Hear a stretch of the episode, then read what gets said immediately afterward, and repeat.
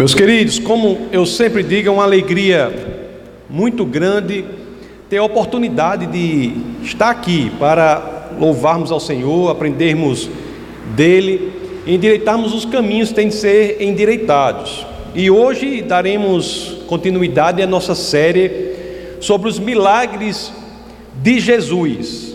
No nosso bate-papo de hoje, especificamente hoje, nós estudaremos o milagre da cura do filho de um oficial do rei, um oficial do rei Herodes, um oficial que era oficial lá na Galileia sob o comando de Roma. E vamos entender essa história, vamos nos aprofundar nessa história, porque é uma história interessante, é uma história que nos ensina sobre a natureza da fé verdadeira, genuína é uma história que nos encoraja a usar a fé que temos, e é uma história que nos leva pela mão na estrada do crescimento da fé.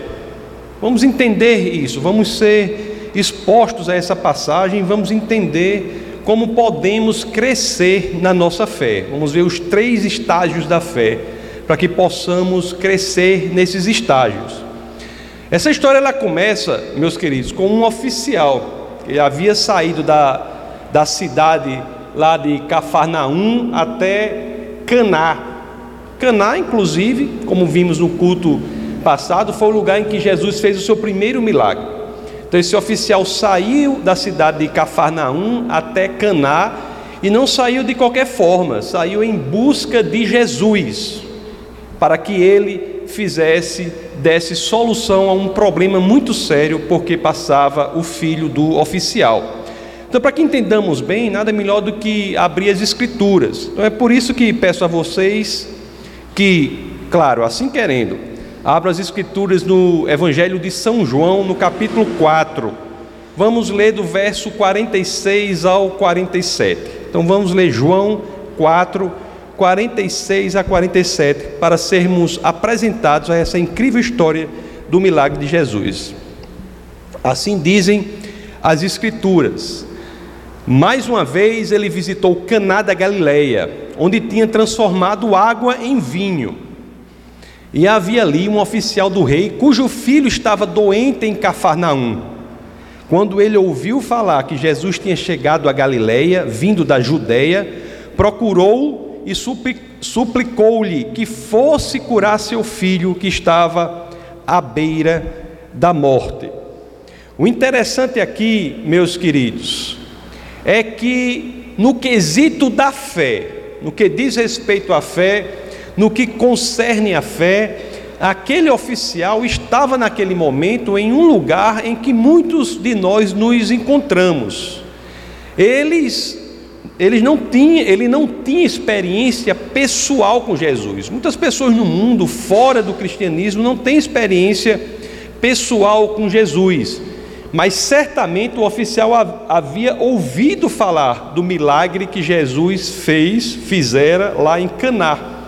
Não tinha experiência com Jesus, mas havia ouvido falar do milagre que Jesus fez em Caná. Como tem tantos aí que não têm experiência com o Senhor, mas já ouviram de uma forma ou de outra falar sobre o que Jesus pode fazer. Era uma fé pequena, é verdade. Era uma fé que se baseava na informação de que Jesus faz maravilhas. Essa era a fé que o oficial tem, e essa era, é a situação em que muitos se encontram. Olham-se é, para si mesmos e encontram ali uma faísca de fé. E aqui vem a primeira lição: que mesmo na fé, quando nós a consideramos pequena, nós não devemos desprezá-la. O oficial, ele não desprezou esta fé. Ele, na situação trágica ali, da iminência da morte de seu filho, ele tomou uma decisão, e é o que muitos, que mesmo considerando que tem pouca fé, devem fazer. Ele resolveu usar a fé que tinha. E de fato ele fez isso. Ele saiu da cidade onde estava, lá de Cafarnaum, percorreu pessoalmente, ele era um oficial da nobreza, Ele não mandou ninguém, ele foi pessoalmente, saiu daquela cidade de Cafarnaum até Caná, percorreu aí mais de 32 quilômetros. Uma estrada ruim, né? Foi a pé com camelos. E se você conhece a geografia do local, você vai saber que de Cafarnaum até Caná é, você sobe a montanha.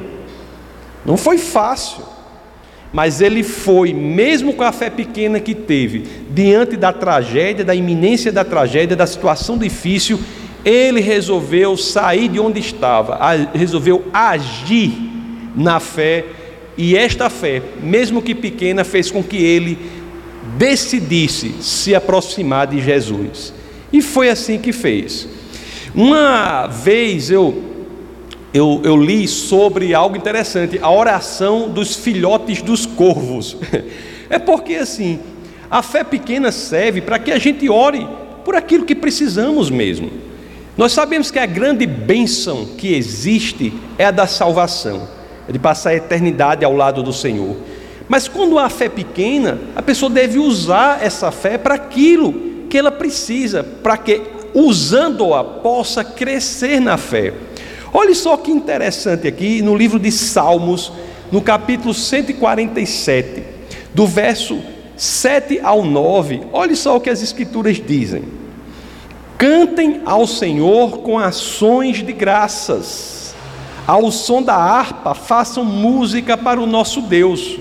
Ele cobre o céu de nuvens, concede chuvas à terra e faz crescer a relva nas colinas.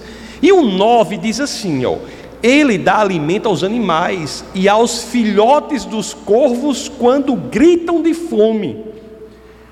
Quando a gente lê isso, o que, que a gente diz, né?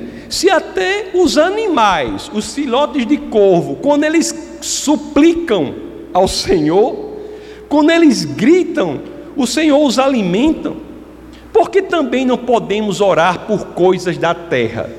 Podemos sim. E assim foi que o oficial fez.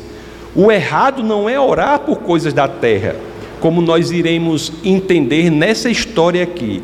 O errado é construir, edificar a nossa fé na dependência do milagre. Isso é que entendemos nessa história. A fé é algo que leva a coisas maravilhosas, inclusive bênçãos terrenas. Mas o que não pode ocorrer é esta fé ser construída ou baseada na bênção. A fé não deve ser condicionada à bênção, mas sim ao abençoador.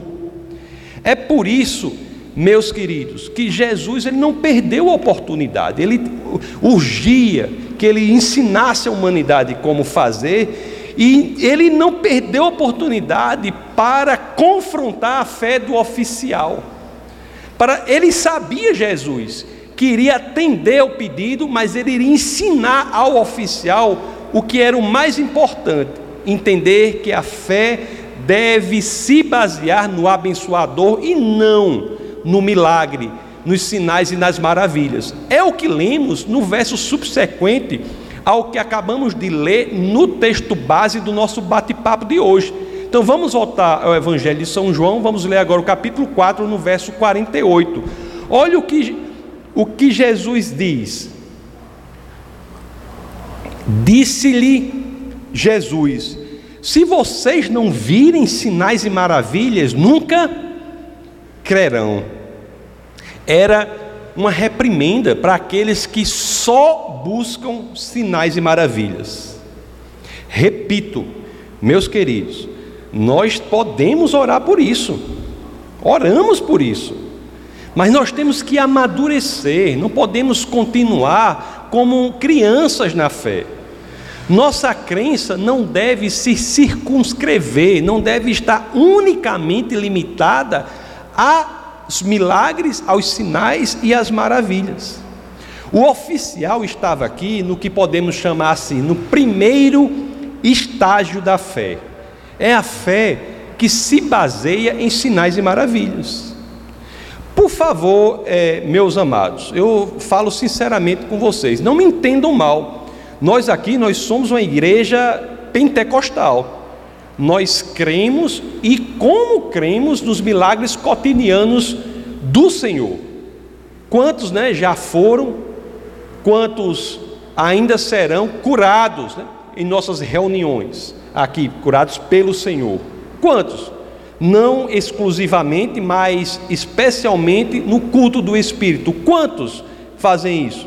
Nós temos aqui o irmão Marciano, né, é bem-vindo de volta à nossa igreja, que passou por uma situação de cura impressionante, teve uma sequência de infartos, o médico, o jovem, o médico não entendeu, né, o médico não entende até hoje, não entende, ele foi miraculosamente curado, o Senhor cura, o Senhor age, o Senhor faz milagres. Mas, meus amados, um papel que eu exerço aqui ao servir a esse ministério, e grande parte dele é trazer o equilíbrio, o nosso entendimento da mensagem do Evangelho.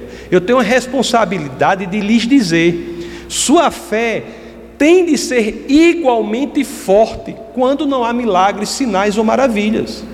Sua fé tem que ser igualmente forte mesmo em eventuais dias tristes em seu quarto, quando tudo parece não se mover. Ali, quando você não vê sinais, não vê maravilhas, não vê prodígios, você tem de ter um tipo de fé que resista a esse marasmo, e ela só resistirá se o fundamento dela não for os milagres, os prodígios, as maravilhas, mas sim o Senhor, que não muda ontem, não muda hoje e não mudará amanhã. No quarto fechado às vezes, meus queridos, e todos passamos por isso.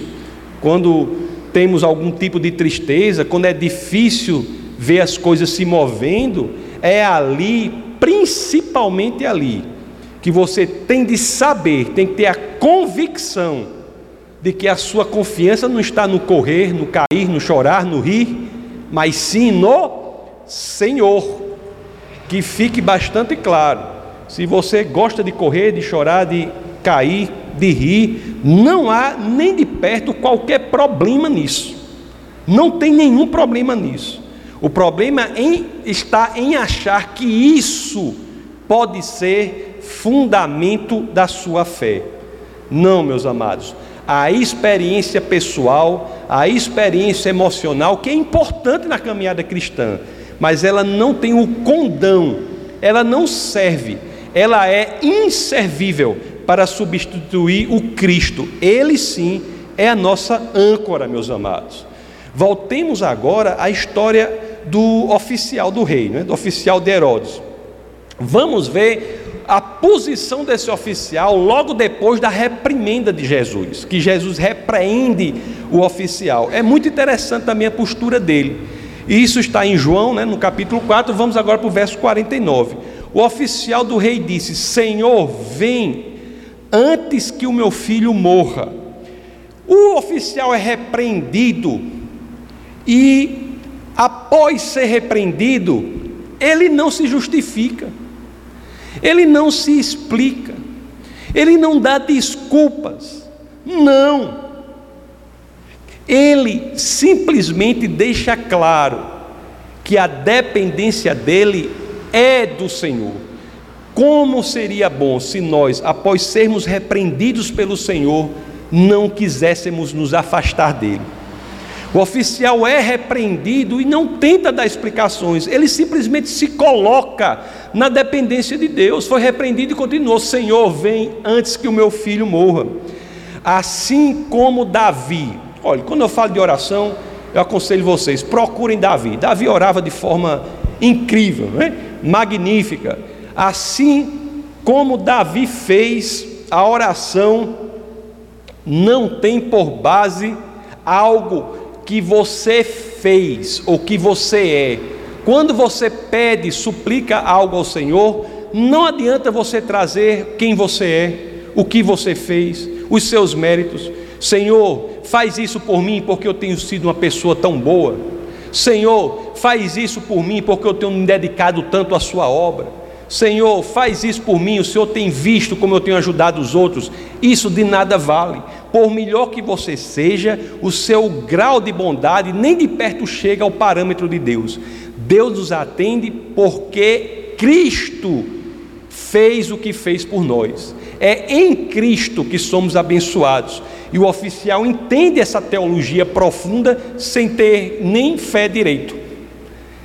Ele não vai se justificar diante da repreensão, ele não vai dar desculpas, ele simplesmente diz: Eu estou na sua inteira dependência. E Davi faz isso lá em Salmos 25, no capítulo 11. Olhe essa oração: Por amor do teu nome, Senhor, perdoa o meu pecado que é grande. Perdoa-me, Senhor, eu errei. Me ajuda, Senhor, eu preciso de Ti. Me ajuda, Senhor, a situação é grave. Não há oração importante para Deus, não há credenciais que você possa apresentar ao Senhor que mude a situação. O que muda a situação é sua posição de inteira dependência daquele que é capaz de transformar toda e qualquer situação. Isso é o que muda a verdadeira oração desconsidera os méritos daquele que ora. A verdadeira oração é aquela que coloca aquele que ora diante de Deus numa situação de completa dependência daquele que é verdadeiramente a fonte da vida. Esta é a lógica, meus amados, inclusive na oração mais importante de todas não é isso que tanto é pregado? Essa é a lógica, a oração da paz, a oração da salvação. Você pode alegar méritos seus para ser salvo? Não, o mérito é de Cristo. Não importa quem você é, se você é oficial do rei ou se você não é oficial, não importa o que você tem feito, o que importa é que genuinamente, verdadeiramente, sinceramente, honestamente, você se renda perante o senhorio de Deus. Eu sempre, quando falo isso e tenho oportunidade, eu gosto de me lembrar daquela que nas Escrituras, para mim, é uma das orações mais incríveis e impressionantes que existem. É oração que não foi feita por um sacerdote, não foi feita por um doutor da lei, não foi feita por uma pessoa nem boa, foi feita por um ladrão. Está lá em Lucas, no capítulo 23, do verso 42 ao 43, em que as Escrituras registram assim: Então ele disse: O ladrão na cruz, sem ter nada a oferecer a Jesus, nem tinha a oferecer, nem teria a oferecer no futuro, porque, como eu sempre digo, não podia fazer boas obras porque suas mãos estavam pregadas na cruz não podia caminhar nas veredas da justiça, porque seus pés estavam pregados na cruz. E é naquela situação, na menor revelação que alguém pode ter de Deus, que é um Deus crucificado na cruz. Tem revelação menor do que essa? Diante daquela revelação pequena, ele faz a oração mais bela que tem, quando diz assim: Jesus, lembra-te de mim quando entrares no teu reino. Essa é a oração do ladrão, a oração da salvação, a oração da paz. Alegou, alegou alguma coisa, nem tinha para alegar, coitado. Se fosse falar, ele ia entrar em depressão, porque não tinha nem o que dizer dele, não tinha nada a oferecer, nada a oferecer. Mas a oração serviu, tanto serviu que a resposta não apenas é maravilhosa, mas é imediata. Jesus lhe respondeu: Eu lhe garanto, hoje você estará comigo no paraíso. O que eu digo para vocês? Esse ladrão, sempre digo, tomou café com o diabo, iria almoçar com o Pai. A oração, meus queridos, desconhece seus méritos, porque é em Cristo que somos abençoados. Isso é muito importante, demais, para aqueles que não se acham dignos de se entregarem ao Senhor. Não há nada de tão ruim que você tenha feito que o desqualifica do alcance de Deus. Nada. Você pode ser a pior pessoa que você imaginar, você ainda está num lugar em que Deus não só pode, como quer lhe alcançar. É incrível, o oficial se coloca ali naquela situação como assim, quem alguém que dissesse: "Senhor, estou aqui apenas como alguém que precisa da sua misericórdia". Ele não, não oferece oficial, mas não diz nada disso. Estou aqui como alguém que precisa da sua misericórdia.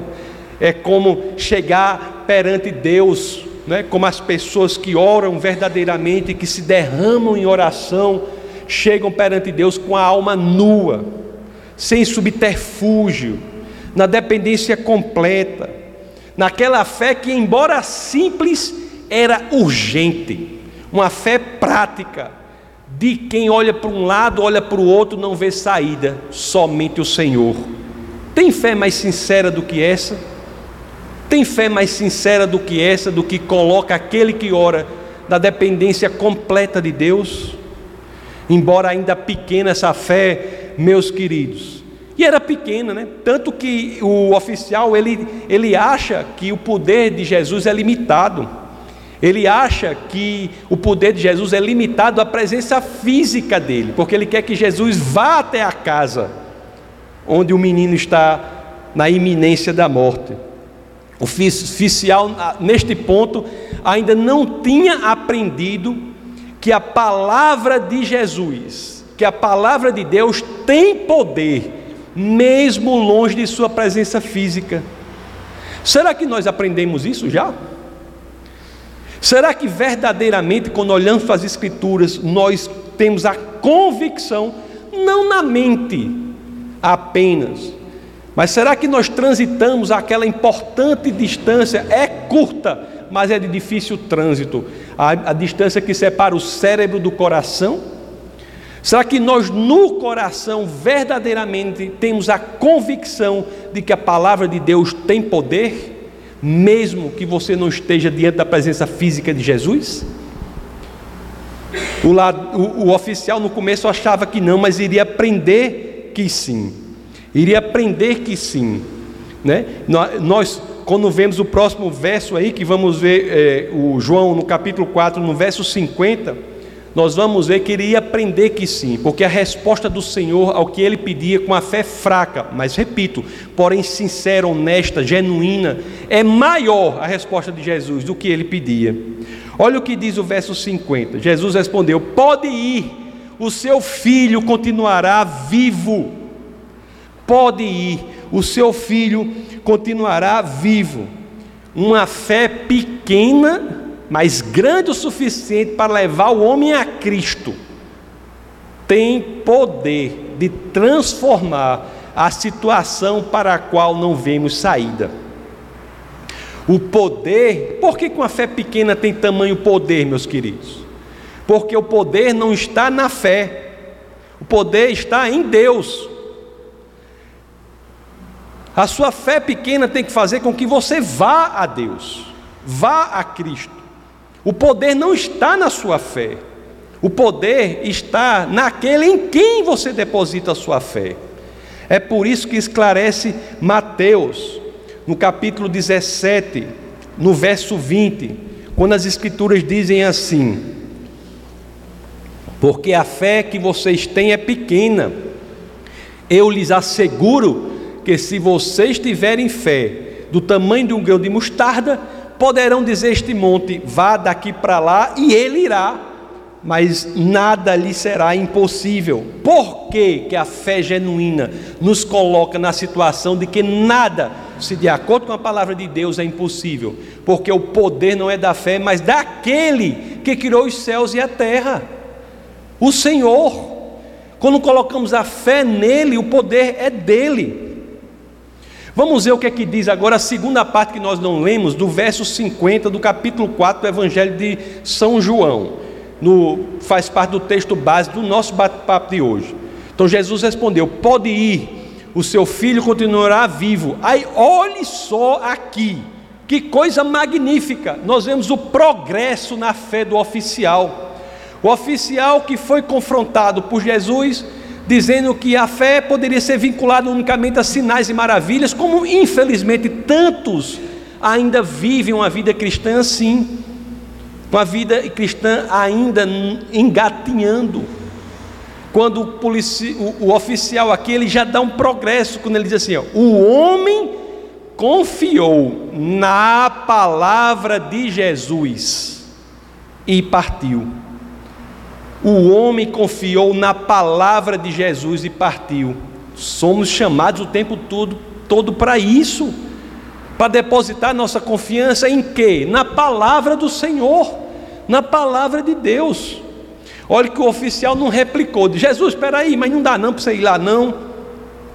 O oficial não questionou a ordem de Jesus. O oficial creu na palavra de Jesus. Acreditou, pôs sua confiança ali e agiu correspondentemente. Isso é, isso é uma, um ensinamento profundo que a palavra nos dá, para que façamos assim. Temos que crer na palavra do Senhor. O oficial, meus queridos, nesse exemplo é certamente a, a pessoa que Jesus tinha em mente quando ele falou aquilo a Tomé, lá na frente, em João 20, 29, aquela passagem conhecida que Jesus diz assim a Tomé, né? já, havia, já, já havia morrido, estava naqueles 40 dias entre a ressurreição e a ascensão, quando ele diz assim: ó, porque me viu, você creu? Felizes os que não viram e creram, certamente Jesus tinha em mente aí esse oficial, entre outras pessoas, porque ele foi um que não viu e creu. O primeiro estágio da fé se baseia em sinais e maravilhas. O segundo estágio da fé se baseia na palavra do Senhor. E o oficial progrediu esse caminho. Ele creu sem ver sinais e maravilhas. Sua confiança, a minha confiança, devem estar na palavra do Senhor. O verso 50, volte lá para o 50 do capítulo 4 de João, que é o texto base. Ele deixa claro, né, como eu falei para vocês, ele usa o termo confiou na palavra. Aí eu fico pensando assim, será que nós, nós, né, olhando, olhando honestamente, cada um analisa-se a si mesmo. Será que nós realmente somos, cap somos capazes de confiar em Jesus simplesmente pelo que há em Sua palavra? Será que somos capazes disso? O oficial foi capaz, foi capaz. Meus amados, o repito a você, essa mensagem é muito importante para quem ainda não entregou sua vida para o Senhor. Porque tem pessoas que acham que não podem entregar sua vida para o Senhor, não podem se tornar discípulos de Cristo, não podem nascer de novo, a não ser que sintam alguma coisa. Tem pessoas que não entregam sua vida ao Senhor porque dizem: Eu não estou sentindo nada. Eu não estou vendo nada se movendo, eu não estou sentindo nenhuma emoção. A Bíblia não fala que sentir alguma coisa é um critério necessário, essencial, sine qua non à conversão. Pode ser que a pessoa sinta? Pode. Tem várias pessoas que têm experiências maravilhosas na, na, sua conversão, experiências emocionais incríveis. Tem gente que vê coisa, sente coisa. Tem um amigo meu, por exemplo, que a conversão dele, ele estava no, escritório dele, todo fechado, Aí ele orou, disse assim: Senhor, se o Senhor for verdade, verdade faça alguma coisa. Diz que as cortinas começaram a voar, a voar, como se um grande vento circular dentro do escritório dele. Ele me contou isso. Que experiência maravilhosa tem. Mas se você está esperando no seu escritório o vento começar a rodar para você se converter, vou... não é esse não é o padrão. Pode ocorrer, mas não é. Porque eu sei que não é o padrão, porque não é o que as escrituras dizem. Não é porque eu acho ou não acho, não. Poderia ser, se Jesus assim quisesse, se Deus assim quisesse, mas não é o que as Escrituras dizem. Você tem que saber, e nós temos que ensinar isso às pessoas. Tem muita gente que não se entrega ao Senhor porque está esperando sentir alguma coisa. Muita gente. Isso não é bíblico. Isso não é bíblico. Saiba que você não precisa sentar nenhuma, não precisa sentir nenhuma emoção em especial para escolher e se tornar discípulo de Cristo. O nascimento de novo é algo que se dá espiritualmente, pode gerar uma sensação em você momentânea, mas não é necessário que assim o faça. Isso não é obrigatório. Fato é, não dependa disso. Isso para abrir a sua boca e dizer: Jesus, quero entregar minha vida a você. Não dependa disso. As sensações incríveis, extraordinárias, as emoções únicas, ímpares, singulares, podem ocorrer, mas não são requisitos bíblicos para a salvação. O próprio Jesus nos assegura disso. Lá em João, no capítulo 6, no verso 47, Jesus nos assegura disso. Quando as Escrituras dizem: Asseguro-lhes que aquele que crê tem a vida eterna. Basta crer. Então, meus amados, no caminho de volta lá, ele, o, vamos, o, o oficial voltando ao texto tem uma notícia impressionante. Vamos ler agora os três últimos versos do texto base do nosso bate-papo de hoje, que são os versos 51, 52 e 53 do capítulo 4 do Evangelho de João, do apóstolo João. Vamos ver o que as Escrituras nos dizem nesses versos.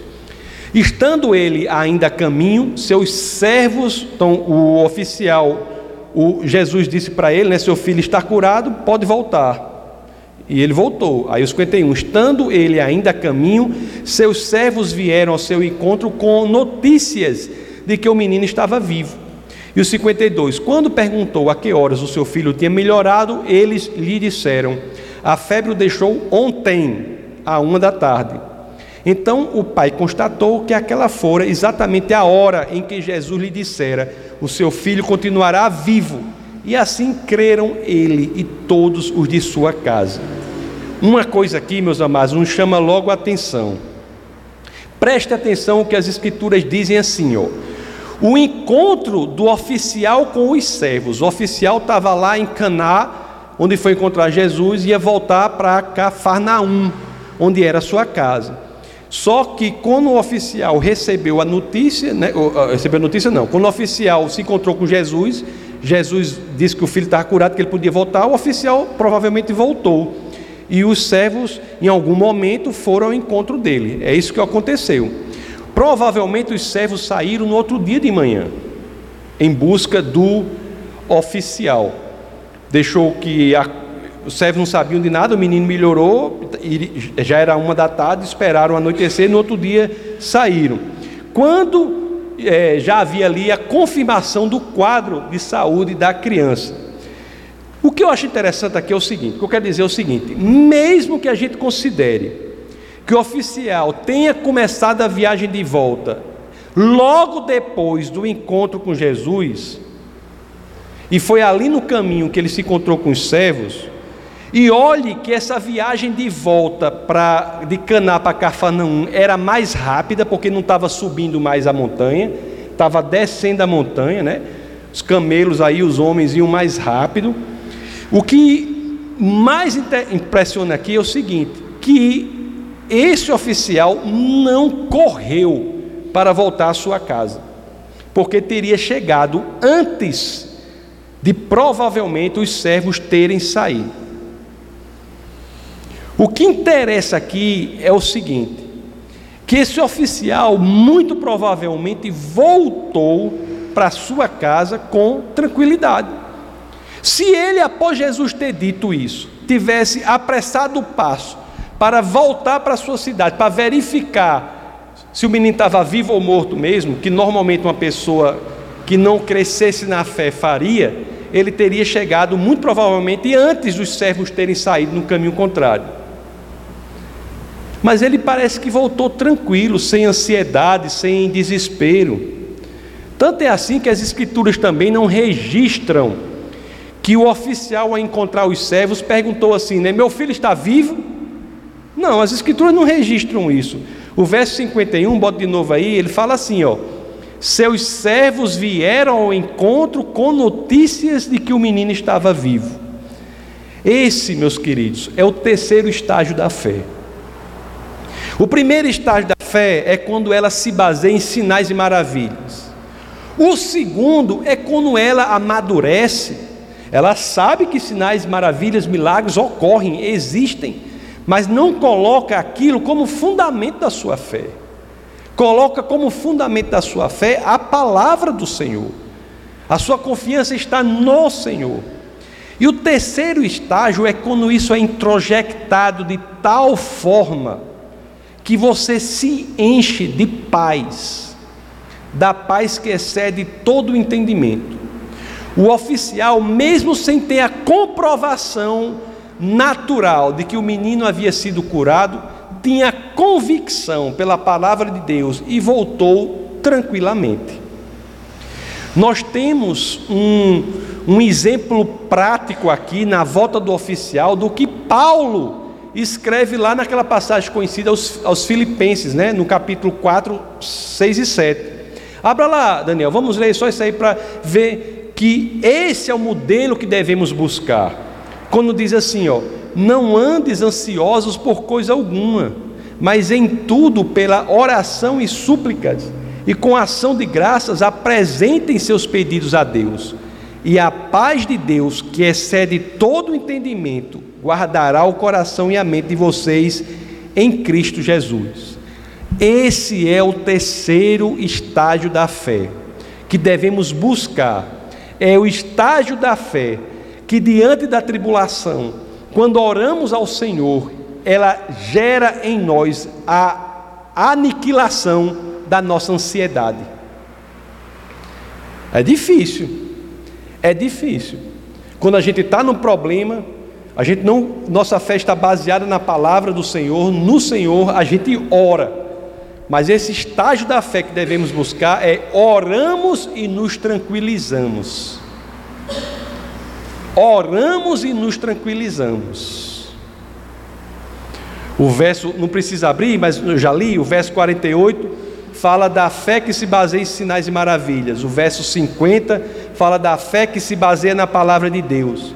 E o verso 51 mostra um exemplo da fé plena, da fé que nos dá a paz que excede todo o entendimento. As escrituras são tão incríveis nos seus modelos, nos seus ensinamentos, Antigo e Novo, os 66 livros da Bíblia, os 39 do Antigo, os 27 do Novo, são absolutamente coerentes, que nós temos lá no profeta Isaías uma descrição desse terceiro estágio. Abra aí, por favor, Daniel, no livro do profeta Isaías, no capítulo 28, no verso 16. Olha o que as escrituras dizem. Por isso diz o soberano o Senhor: Eis que põe em Sião uma pedra, uma pedra já experimentada, uma preciosa pedra angular, para alicerce seguro. E aí vem o resumo de tudo que eu falei: aquele que confia jamais será abalado. Este é o padrão, meus queridos, que nós temos que buscar. E para encerrar, eu não posso deixar de registrar a bênção maior de todas. A bênção maior de todas. A bênção que se dá quando o milagre leva à conversão. Aqui se dá quando nós cremos em Cristo para a salvação. Lá em João 4, 53, o verso que nós já lemos, mas vamos é, dar ênfase à última parte dele. Assim creram ele e todos os de sua casa. O milagre do Senhor, ele é para solucionar a circunstância em que ele é feito, mas esse não é o fim principal dele. O milagre do Senhor tem um fim específico, que é fazer com que nós possamos dar a nossa vida ao senhorio de Cristo e encontrar a salvação. O milagre de Cristo aqui, na história do, oficial, do filho do oficial de, do rei, não tinha como fim principal a cura do filho, mas a cura da alma de toda a família daquele filho. Eu fico muito triste quando o contrário acontece, e acontece muito, quando pessoas recebem milagres incríveis do Senhor, milagres impressionantes de Deus, e não entendem a mensagem. O seu entendimento se circunscreve unicamente àquele ato miraculoso. Não vão adiante e entendem que a função principal do milagre não é só fazer o que ela fez, a função principal é demonstrar que Deus quer lhe salvar. Esta é a função principal do milagre e muitos não entendem. Muitos não entendem. Muitos criam um estilo perverso de busca por milagres sem buscar o abençoador. E as Escrituras estão sempre dizendo o contrário. Mas aquela família entendeu a mensagem. Eles se converteram e se tornaram uma família cristã. Que bênção! Uma família cristã. Aliás, meus queridos, eu tenho uma, isso, uma, isso não está explícito nas Escrituras, mas eu tenho a plena convicção de que a esposa desse oficial, a mãe do menino, ela é uma das que Lucas 8 fala, daquelas mulheres nobres que ofertavam no ministério de Cristo. Abra em Lucas 8:3. Diz assim, ó: Joana, mulher de Cusa, administrador da casa de Herodes, Susana e muitas outras. Essas mulheres ajudavam a sustentá-los com os seus bens. Ou seja, uma família convertida e trabalhando nos seus talentos, no seu tempo, talentos, talento e recursos para a expansão do reino de Deus. Tem bênção maior do que essa? Um milagre do Senhor tem como consequência a não só a conversão completa da família, mas fazer com que essa família entendesse que o papel que ela tem durante o breve espaço de tempo que todos temos aqui na terra é servir ao Senhor. Isso é bom demais, é impressionante quando isso ocorre. Já disse aqui um sem número de vezes. Se, qual é a única razão de nós permanecermos aqui na terra depois de nossa conversão? Não tem nenhuma razão. Era para nós sermos imediatamente arrebatados depois da nossa conversão. Por que, que a gente não é? Por que, que aprove ao Senhor que a gente se converta, entregue a nossa vida para Ele e continue aqui? Para quê? Porque temos um papel que Ele espera que façamos, que é tornar mais Jesus Cristo conhecido para aqueles que ainda não o conhecem. Essa família entendeu a mensagem por completo. E você sabia, meus amados, muitos sabem, outros não. Mas será que tem alguém que não sabe que essa bênção está disponível para você? Essa bênção da eternidade está disponível para você? A bênção de viver a eternidade ao lado do Senhor está disponível para cada um de nós? Essa bênção não é de graça. Aliás, ela é caríssima. Mas quais são as boas novas? Que o preço já foi pago. Foi pago pelo sangue de Cristo, para que eu e você pudéssemos usufruir da alegria e do regozijo que só são plenamente encontrados na eternidade ao lado de Deus. Se você, assim como eu, né? Você quer isso na sua vida, eu quero na minha. Cabe a você saber, eu sei que muitos aqui querem, mas tem alguém que não quer, e por acaso queira, me procure ou procure a pastora ao final do culto, que nós encontraremos um momento para orar por você. Uma oração simples. Se você quiser, pode ser mais simples do que o ladrão na cruz. Uma oração simples, não precisa ser estruturada, precisa ser sincera. Se não for sincera, nem me procure. Só se for sincera. Da boca para fora, não me procure. Se você quiser verdadeiramente nascer de novo, ter eternidade ao lado do Pai, se for algo que está pulsando dentro de você, a gente terá o maior prazer de orar por você. Não é como final de feira, que fica vendendo as coisas. Estou lhe oferecendo a coisa mais cara que tem. E você não vai precisar pagar porque o preço já foi pago. Fique bastante à vontade, mas vale a pena. O que cabia a Deus foi feito. Agora, meus queridos, depende unicamente de você. Vamos orar. Essa foi uma produção do Ministério Internacional Defesa da Fé, um ministério comprometido em amar as pessoas, abraçar a verdade e glorificar a Deus. Para saber mais sobre o que fazemos, acesse defesadafé.org.